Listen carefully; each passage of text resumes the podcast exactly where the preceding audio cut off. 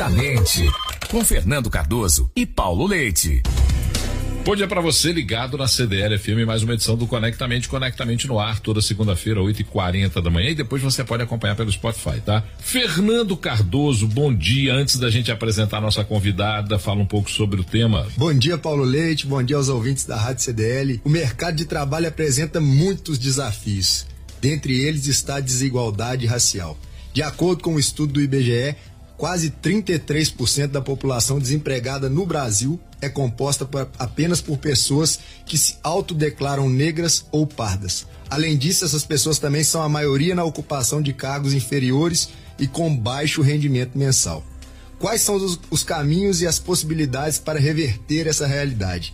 E é sobre isso que a gente conversa agora com a Aline Nascimento. Apresenta essa fera aí, Paulo. Aline Nascimento é líder de empregabilidade do Instituto Identidades do Brasil, o IDBR, que é uma organização sem fins lucrativos, pioneira no Brasil, 100% comprometida com a aceleração da promoção da igualdade racial. Aline muito prazer te receber aqui no Conectamente. Um bom dia. Obrigada pelo convite, Paulo. Bom dia, bom dia, Fernando. É um prazer e uma honra estar aqui. Esse tema é um tema muito bacana de ser conversado, porque aqui a gente precisa de dar informação de alta qualidade para as pessoas. Então, Aline, faz um panorama que a gente tem sobre essa realidade no país. Primeiro, eu queria começar com uma correção necessária. Quando a gente fala de população negra no Brasil, a gente está falando do somatório da população preta e a população parda. Essa junção de duas categorias que somam mais de 55% da população brasileira. Então, quando a gente olha para a população negra e o desafio da população, pensando representatividade, a gente está olhando para o fato de que entre as maiores empresas do país, as 500 maiores empresas do país, apenas 4% dessa população assumem a função de cargos executivos. Quando a gente olha para esses dados e a gente percebe, fazendo um, um parâmetro para mulheres negras, por exemplo, para um, um, recorte de gênero,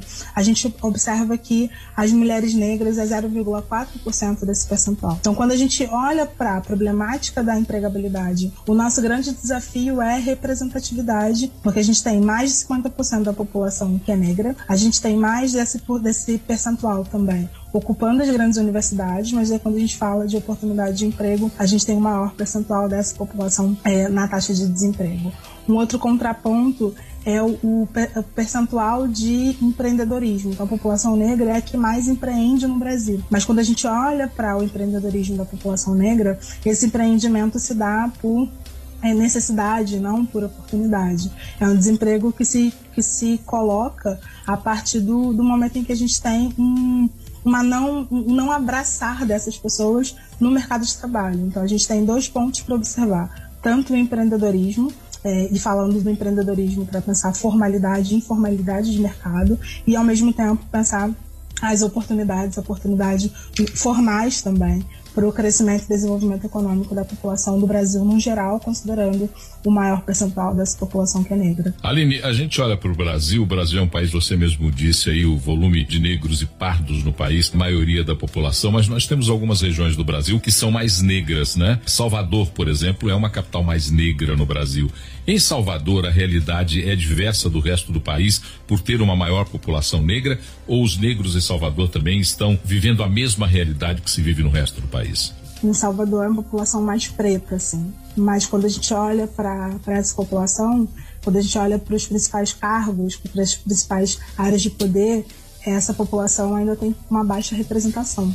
É, quando a gente olha, pensando no contexto de grandes empresas, tá? E a gente é, olha tanto para empresas empresa da área de varejo, tanto para empresas da área de indústria, a maior representatividade nos cargos de poder serão de pessoas dentro da população negra serão de pessoas pardas e dentro dessa população a gente também vai perceber que a maior, o maior percentual de, de pobreza está entre a população preta. Então, a gente tem dois desafios olhando para a miscigenação brasileira e para o contexto da população negra, que é perceber que quanto maior a oportunidade, as pessoas que possuem maior oportunidade têm a pele mais clara, e, ao mesmo tempo, Salvador não é diferente de outros tantos lugares do Brasil. A grande questão é o campo de tensão. Né? Então, o campo de tensão ele é maior porque as oportunidades, as maiores oportunidades, são principais para pessoas mais claras. A gente teve alguns anos atrás, uma polêmica numa, numa novela da, de grande rede nacional sobre a representação do que, que era ser uma mulher é, da Bahia, né, uma mulher de Salvador. E aí, quando essa representação era uma representação de uma mulher de pele muito clara, uma mulher branca.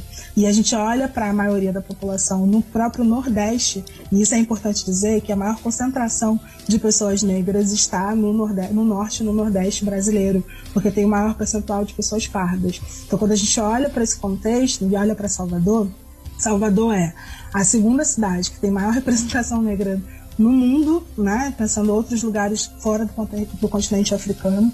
É, Salvador é uma, é, uma, é uma cidade que é a segunda pior internet no país. Então, quando a gente olha para isso, a gente entende que falar sobre o problema racial no Brasil é falar de investimento. E aí, quando a gente fala de investimento, a gente está chamando a atenção para uma coisa que está muito, está sendo muito dita, que é algo chamado necropolítica, que vai falar sobre uma política voltada para quem tem o direito de morte e quem não tem, quem tem o direito de vida. E aí, quando a gente fala sobre necropolítica, pensando, levando em consideração Salvador, e a gente pensar também que o maior crescimento econômico hoje está em torno da tecnologia, se eu tenho uma das, das principais cidades desse país, que tem maior representação negra e tem maior o pior acesso de internet, a gente também está falando sobre o pior acesso no desenvolvimento tecnológico desse país. E aí, quando a gente pensa nisso e pensa contrapontos de empresas que estão agindo e fazendo criando ações né, para intervir no tempo e no espaço, pensando em diversidade e inclusão, ter um laboratório de tecnologia, como o caso de uma fintech que atua hoje no Brasil, que abre esse laboratório em Salvador, é fazer com que tenha uma pressão de investimento em tecnologia em cidades como essa, que são cidades majoritariamente negras. Aline, a gente está falando muito sobre o aspecto econômico, sobre o aspecto de renda, posição, colocação no mercado, mas eu queria abordar aqui uma outra questão, a questão dos preconceitos. Né? O Brasil é um país de um racismo velado, estampado na nossa cara, e, e, no ambiente de trabalho, nas perspectivas profissionais, o preconceito ainda impera em relação social, em comportamento, em conceito? É, é, curioso falar sobre isso, porque isso nos afeta em muitas dinâmicas, né? Então, o cabelo crespo, por exemplo, eu tenho uma, uma pessoa que estudou comigo no, no mestrado de Relações Étnico-Raciais no Rio, que ela falava que, quando ela estudou jornalismo, as pessoas falavam para ela que ela nunca seria uma âncora de jornal por ela ter o cabelo crespo, porque isso não era um perfil de uma âncora de jornal. Hoje, essa mulher, ela é a âncora de um dos jornais mais conhecidos no Brasil. É, acontece, muitas das vezes, das pessoas se sentirem sozinhas dentro do mercado de trabalho e elas pensarem que são coisas que estão acontecendo, que são coisas da cabeça dela, sabe? De alguém que chegou e falou: Olha, mas eu não sei se o seu trabalho foi tão legal, eu não sei se você consegue fazer, ou uma dinâmica muito, muito comum que é da pessoa ser chamada sempre como aprendiz, né? Essas lógicas também para pessoas com deficiências, que são lógicas capacitistas, e que todo esse formato impede muitas das vezes do crescimento. Então, digamos que contratei, a gente falou sobre Salvador, contratei uma, uma pessoa para trabalhar na minha equipe, que ela mora em Salvador. E durante muito tempo, o que ela mais tinha para entrar em reuniões com, com a nossa equipe mesmo interna, tanto com os nossos clientes, era problema com a internet, ou com a internet falhava, e ela não conseguia participar efetivamente dessa agenda. E uma das, um dos grandes desafios que a gente tinha era pensar o que, que essa pessoa mais pode contribuir, mesmo tendo um problema de internet como é esse recorrente que ela tem. Quais são os principais horários que a gente vai conseguir falar sobre participação?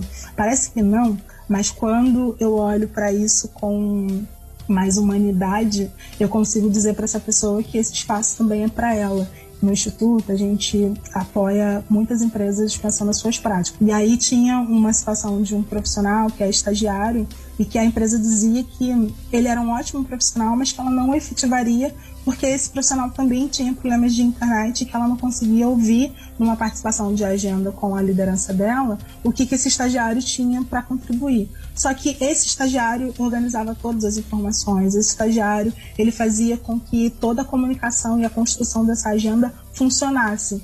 A efetivação ou não dessa pessoa foi dada apenas por um único critério que não tinha a ver com a sua dinâmica profissional. Eu estou falando isso porque você pode ser um ótimo profissional e algumas pessoas vão colocar barreiras muito. O que você chama de sutil é sutil para quem, sabe? Porque para pessoas negras isso é tão constante, tão constante, que parece que essas pessoas estão enlouquecendo, sabe? Que é coisa da minha cabeça que eu estou vivendo, mas que na verdade são práticas que são utilizadas também para o enfraquecimento. Ô Aline, a minha pergunta vai é, no intuito da, da evolução das gerações, né? Com a disseminação da informação, é, a tecnologia aí, é, a voz mesmo, acho que saiu dos meios de massa e hoje está empoderado na pessoa. Você acredita que a gente vem tendo uma evolução ou uma mudança é, nesse cenário? Eu acredito que a gente está aumentando os espaços de disputa. Enquanto não tinham pessoas negras ocupando e falando sobre os problemas, a gente naturalizava determinadas circunstâncias. O avanço é, primeiro, o fato de que a gente consegue falar. O segundo é o fato de que existe uma escutativa. Existem pessoas, de fato, ouvindo como que os problemas raciais eles acontecem. Então, tem o avanço da fala, o avanço da escuta e existe um, avan um avanço da atuação. Porque eu posso saber que o racismo acontece e não fazer nada com isso. A grande diferença é que hoje a gente está criando ferramentas. Então, nesse sentido, acho que a gente está mudando muito enquanto sociedade. Bom, nós conversamos com a Aline Nascimento, falou sobre desigualdade racial no mercado de trabalho. É um tema que a gente tem aqui um tempo limitado, infelizmente, para falar sobre esse tema. Outros temas também a gente aborda com o mesmo tempo, mas um tema como esse é um tema que eu tenho certeza nós vamos precisar de novas oportunidades para poder amplificar, ampliar, debater e dar um pouco mais de conteúdo transformador para esse incômodo da sociedade que parece teima não ser dissolvido, transformado. Fernando, antes da gente acabar, é, queria que você fizesse um resumo da nossa prosa de hoje. Ô Paulo, se me permite, eu não queria fazer um resumo, eu queria botar três pontos que eu acredito que seria o mundo ideal, né? Como que a gente deveria ter uma sociedade madura e que ela fosse é, muito efetiva na mudança do racismo. Primeiro, eu acredito que a meritocracia, independente da raça, do gênero, é, como a grande maioria da nossa população são de negros, que eles tenham representatividade tanto na questão ligada à empregabilidade, mas também na ocupação de altos cargos. O segundo ponto, a diversidade e inclusão. Eu acho que isso é uma grande fonte de inovação e de diferencial competitivo para as empresas. Eu acho que quanto mais a gente fomentar isso, e as empresas enxergarem como um ponto super positivo, mais elas vão se diferenciar no mercado. E por último, a transparência. Eu acho que a, a, as empresas cada vez mais têm, têm propósito né, de, de defender e transformar a nossa sociedade é, de uma maneira que seja legal, que seja bacana e que seja efetiva. E que essa transparência seja verdadeira. Bom, tá aí a conversa com a Aline Nascimento, falando sobre desigualdade racial no mercado de trabalho. Você que nos acompanhou até agora no Conectamente já sabe, pode ir lá no Spotify daqui a pouquinho, pegar todo esse conteúdo, ouvir. A proposta da discussão de temas faz parte do nosso DNA, faz parte da nossa missão.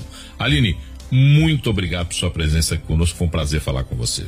Eu que agradeço, muito obrigada. Fernandão, até segunda-feira que vem. Tamo junto, até segunda, Paulo. Você ouviu Conectamente na CDL FM.